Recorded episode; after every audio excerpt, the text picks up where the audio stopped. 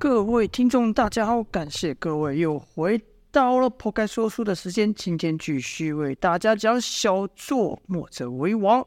前面说到了，公孙丑等人呢，找了一间山中小屋稍作歇息。这才刚入夜，就听到一阵脚步声由远而近跑来。那公孙丑听得出来，来人并不会武功，不是南宫烈的一行人。呃，屋外，那就想必是这屋的主人了。那主人还说：“哎呀，山里就是这样，说下就下，一点征兆都没有。”说完就想要推门进屋，哎，门还碰，手还没碰到这门呢，门已经开了。在他面前，在屋内有一个有一个大副装扮的老者，这人自是公孙丑了。那樵夫就愣住了：“你们是谁啊？怎么在我的屋子里？”公孙丑者说：“兄弟啊。”我们在这山里迷路了好几天，没吃东西，吃东西，孩子们实在饿得受不了。看到你这有遮阳避雨之所，才冒昧的闯入，请你别见怪啊。樵夫往里看了看，确实有几个少男少女，便说道：“哦，好吧，嗯，像你们这种不熟悉山路的人，在此迷路也是正常啊。可是他这么一看，是有几个少男少女，但每一个肤色都怪异的很。”石刚是肤色如紫，而童风现在是黑如墨，姚建轩呢则是红如炭呐、樵夫就问道：“他们怎么成这副模样？”公孙丑则说：“啊，他们都是被毒蝎毒蛇毒物给咬伤的。我原本是打算这些都是我的药童啊，原本打算带他们上山采药，没想到这药没采成，一个个都先被这些毒物给蛰着。”不行了！说话时，公孙丑塞了点钱给这樵夫。樵夫看在钱的份上，哎，也就缓和起来了。公孙丑还继续说道：“就劳烦兄弟让我们住一晚吧，很快我们就走。”这樵夫既然答应了，那也就让公孙丑等人住下了。然后闲聊之中，樵夫就说：“哎呀，应该说他看着这个通风死个妖精，就是三人奇特的服饰，就说。”哎呀，我在这山里这么多年，毒虫猛兽也没少见，可也没看过这种情况。他们是被什么东西给咬伤的？公孙丑说：“也就是一些毒蛇毒物吧。只是我这药不好使，也不知道怎么了。他们服了药之后就变成现在这样了。”哎呀，对了，可是才听你说你对这里的地势挺熟悉啊。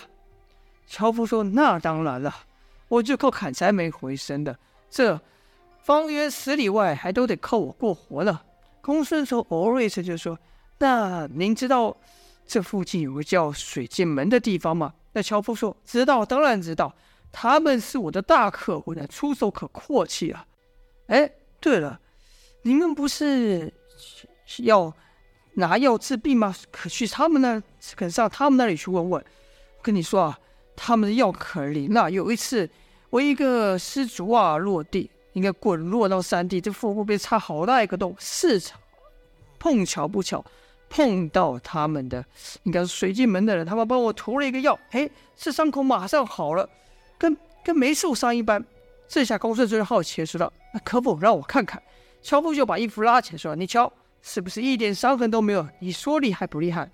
公孙丑心想：“我的虚伪凝胶水有去腐生津之效。”但说要把这么大严重的伤口治，还一点痕痕迹都不留，可做不到啊！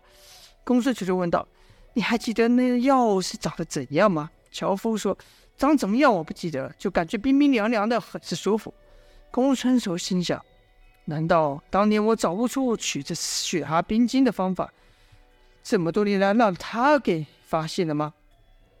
于是就问道：“好汉，那这这上水剑门的路我们也不熟啊，能否劳烦你带路呢？”樵夫说：“没问题呀、啊，我也正好要给他们送柴去呢。”然后两人又有一搭没一搭的聊着，然后歇息，各自歇息睡了。傍晚，听雨声打在这简陋的屋顶上，哒哒作响。童风睁眼了，发现自己身处一片黑暗之中，而黑暗中有一团火焰正在闪动着。嗯。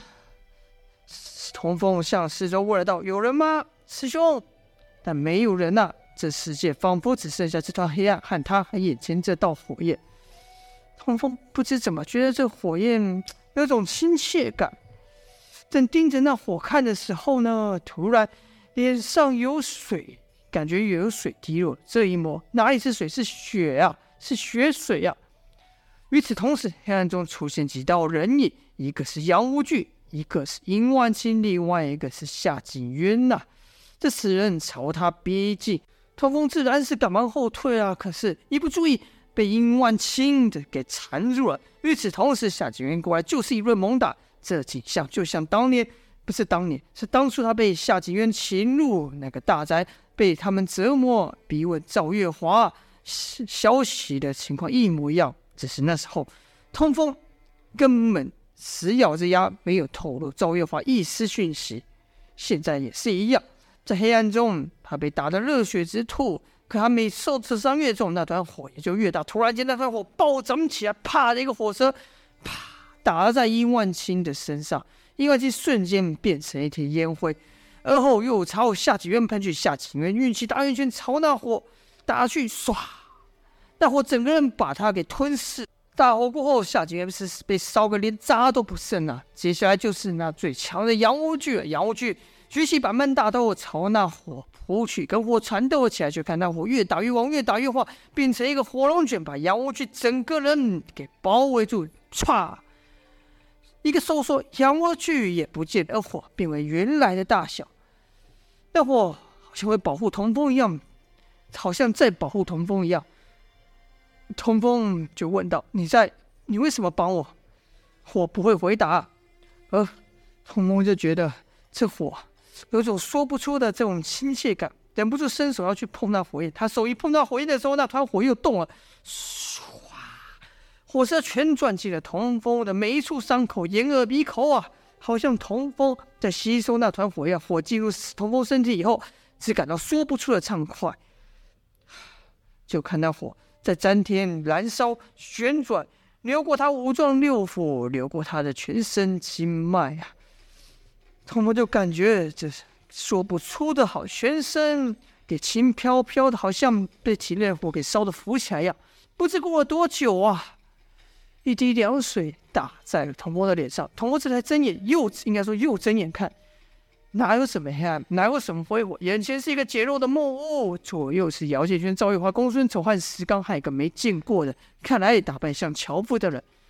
原来一切刚刚都只是梦啊！好了，这就本章的内容了。童风醒来了，至于之后又会如何呢？就待下回分晓了。希望大家喜欢这边的故事，星星说到这边下播，感谢各位的收听。